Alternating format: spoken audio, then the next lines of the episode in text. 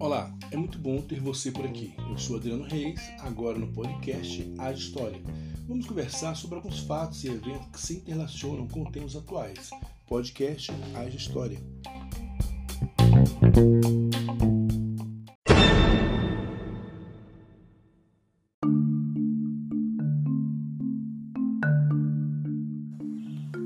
Quando falamos em racismo, não é em si o preconceito, mas o sistema de opressão, e é necessário existir um oprimido e um opressor, caracterizando uma relação de poder.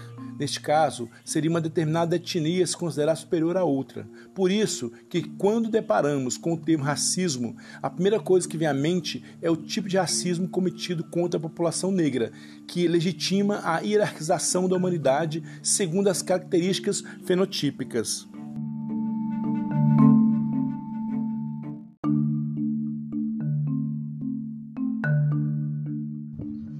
Assim, o racismo não é coisa de negros, é coisa de brasileiros. A história do racismo no mundo ocidental é amplamente associada à escravidão na forma primitiva do colonialismo.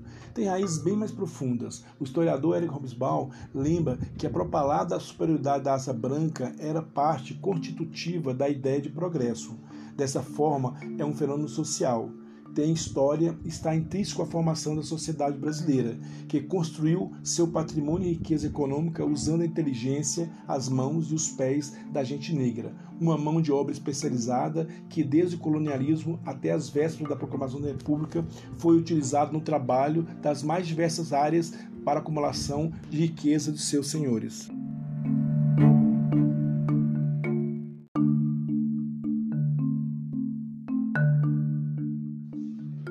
Racismo está intrínseco à história do Brasil e nunca foi enfrentado na perspectiva da sua superação. Pelo contrário, são poucos que gostam de falar sobre tal assunto, chegando ao ponto de alguns afirmarem que o racismo não existe, havendo até os que acusam negros de inventá-lo.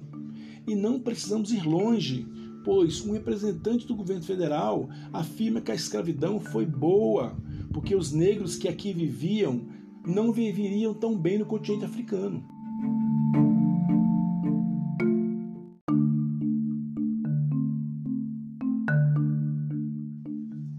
E continuando suas sandices, o mesmo afirma que não apoiará uma agenda da consciência negra. Aqui vai ter consciência negra zero.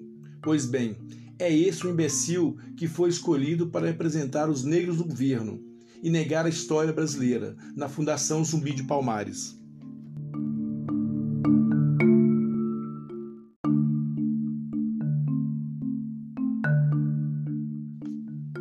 Foi Zumbi de Palmares? Por que ele é um herói nacional? Filho de Sabina, esposo de Dandara, Zumbi de Palmares foi um grande líder do Quilombo dos Palmares no século XVII, a partir de seus 25 anos. Ele nasceu livre, no estado de Alagoas, em 1655, e representa, junto com outros que lutaram, a resistência negra à escravidão, e por força de lei é um herói brasileiro junto com Anita Garibaldi, Ana Neri, Antônio Conselheiro, Dom Pedro I, Getúlio Vargas, Maria Filipa, Dandara, Leonel Brizola, Zuzu Anjo, Rui Barbosa, entre tantos outros.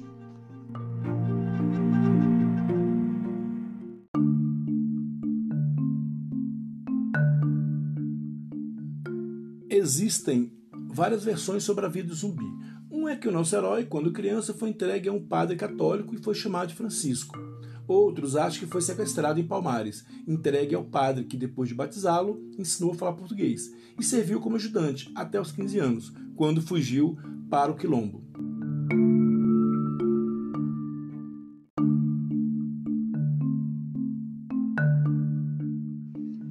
Palmares era a união de mocambos, pequenas aldeias que os escravos fugidos formavam.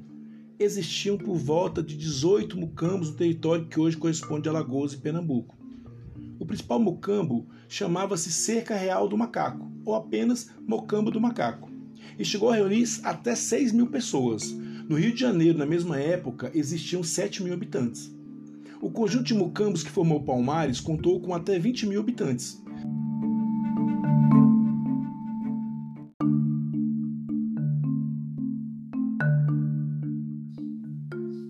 Palmares foi formado, a princípio, por algumas dezenas de escravos fugidos dos engenhos instalados em Pernambuco, Com o tempo, foram desenvolvendo-se e convencendo outros escravos a fugirem e a instalarem por lá. Ao longo da sua existência, Palmares resistiu a expedições enviadas por holandeses e portugueses. A população de Palmares era composta por mestiços, índios e até brancos. Entre as pessoas brancas que viviam em Palmares estavam provavelmente mulheres acusadas de feitiçaria e outros indivíduos procurados pelas autoridades da época.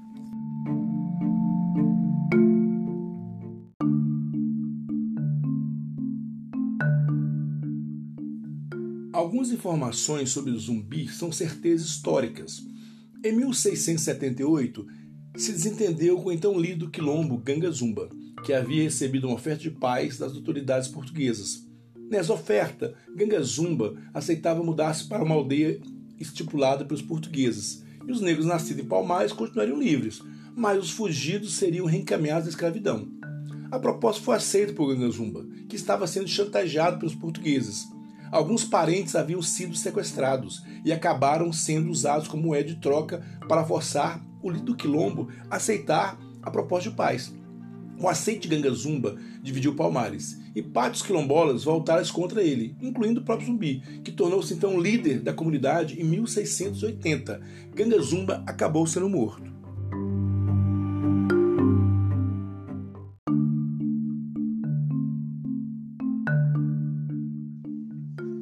A liderança do zumbi foi reforçada quando ele tinha 20 anos. O quilombo foi atacado por soldados portugueses e, durante a resistência, ele se destacou como um bom guerreiro.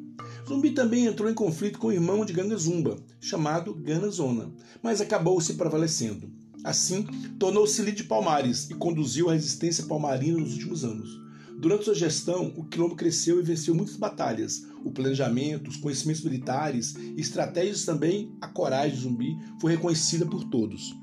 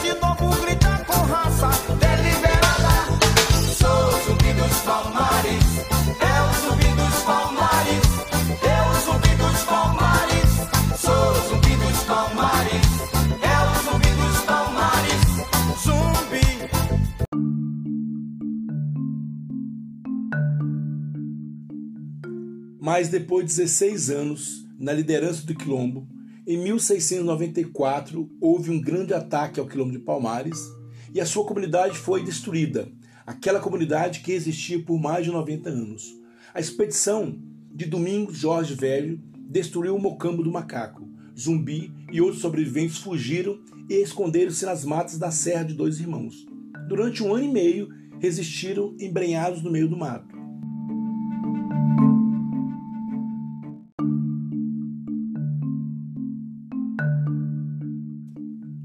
E no dia 20 de novembro de 1695, depois que um de seus companheiros, chamado Antônio Soares, revelou sobre tortura o local de seu esconderijo, Zumbi sofreu uma emboscada, organizada pelo bandeirante André Furtado de Mendonça. E aos 40 anos de idade, foi morto. Sua cabeça foi decepada e exposta em Recife, na praça pública do Pátio do Carmo, no alto de um mastro, para servir de exemplo a outros escravos. Sem a liderança militar de Zumbi, por volta do ano de 1710, o quilombo se desfez por completo. O exemplo zumbi permeou toda a luta do movimento negro brasileiro contra a discriminação racial. E em congresso realizado em 1978, elegeu a figura de zumbi como símbolo da luta e resistência dos escravos negros do Brasil, durante o período de mais de 300 anos em que aqui vigorou o sistema escravocrata.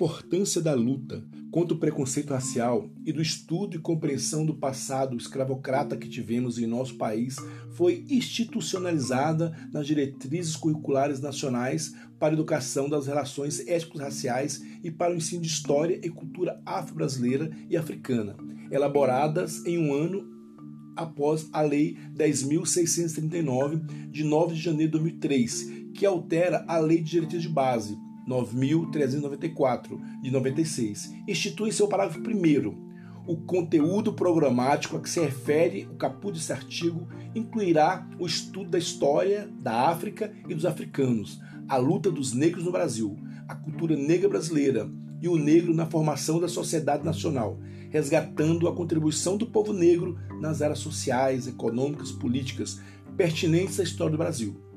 Nas referidas diretrizes é sugerido um tópico: ações educativas de combate ao racismo e à discriminação.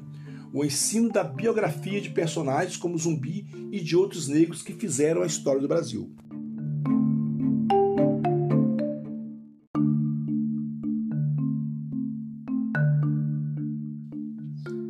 Mas ainda faltam políticas públicas para que a população negra tenha equidade em todos os sentidos.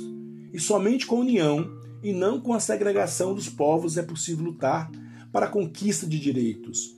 Vale lembrar de que hoje o racismo, além de uma prática desnecessária e que fere os direitos humanos, é crime. Agora, só falar de diversidade, de preconceito, não estaremos livres do racismo. A questão é complexa e depende de uma série de posicionamentos políticos. O jurista e filósofo Silva Almeida, um dos maiores intelectuais contemporâneos, decifrou essa temática na sua obra O que é Racismo Estrutural.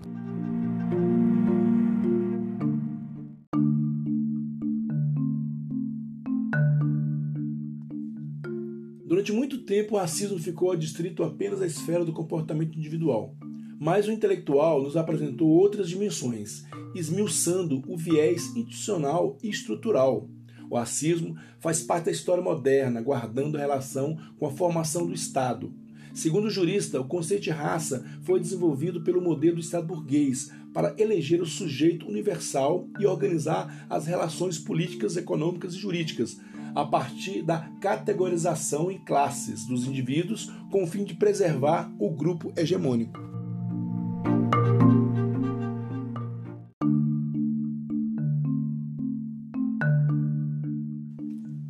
Todo modo, no Brasil esse processo sempre esteve relacionado com a aparência física, a capacidade de consumo e a circulação social. Neste contexto, o Estado é responsável por formar uma unidade.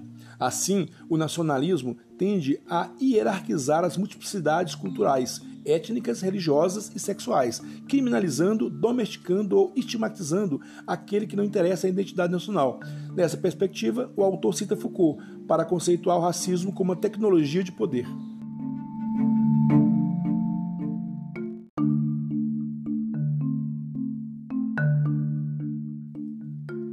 Essa tecnologia opera por meio do controle, havendo por conseguinte a discriminação sistêmica de grupos étnicos raciais subalternizados. No racismo institucional, o que se observa é a presença massiva de um determinado grupo étnico-racial nas instituições.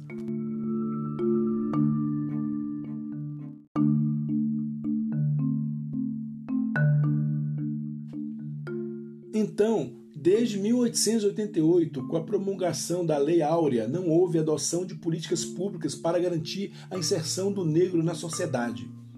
A libertação dos escravos foi uma espécie de concessão para que não surgissem direitos de indenizações decorrentes dessa forma de libertação para os senhores escravos. Assim, foi construída uma grande distância que separa a sociedade e retrata a realidade atual, em que a população preta e parda não possui os indicadores sociais equivalentes à sua proporção, em comparação à população branca. Nas dimensões do mercado de trabalho, distribuição de rendimento e condições de moradia, educação, violência e representação política, conforme estudo do Instituto Brasileiro Geográfico e Estatístico, IBGE, sobre desigualdades sociais de cor ou raça. Esses dados confirmam que o racismo estrutural e a atuação do Estado brasileiro para a completa marginalização dos negros no Brasil e para retirar dessa parcela da população a possibilidade de usufruir de todos os benefícios do desenvolvimento.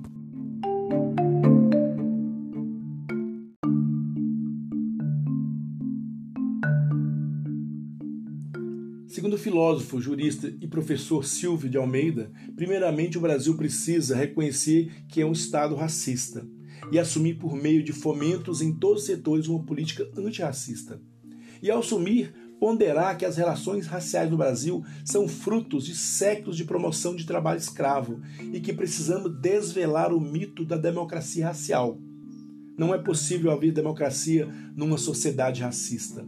A sociedade racista é sistematicamente autoritária, porque precisa se utilizar da força para rejeitar as reivindicações justas da maioria e atender a minoria. Manter a desigualdade, a pobreza, a baixa representatividade política exige violência sistêmica, que depois acabará sendo aproveitada também contra os brancos. Além disso, se a maioria da sociedade é pobre, violentada e humilhada o tempo todo, essa sociedade não pode ser saudável. É um lugar péssimo para qualquer pessoa viver, inclusive os brancos. O engajamento na luta antirracista significa compromisso com a democracia e o bom desenvolvimento econômico e a humanidade, finaliza o professor.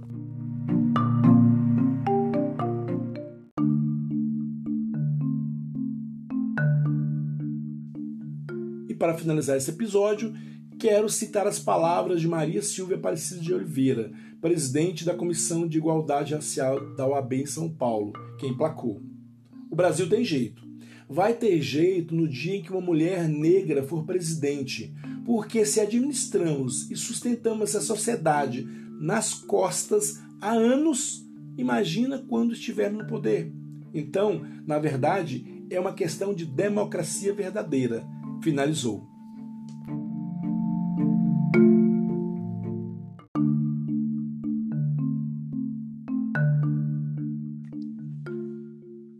Neste episódio, tivemos como fontes sites Revista Afirmativa, Alma Preta, OAB São Paulo, Agência do Senado, Carta Capital, Geledes e também Racismo Estrutural de Silvio de Almeida.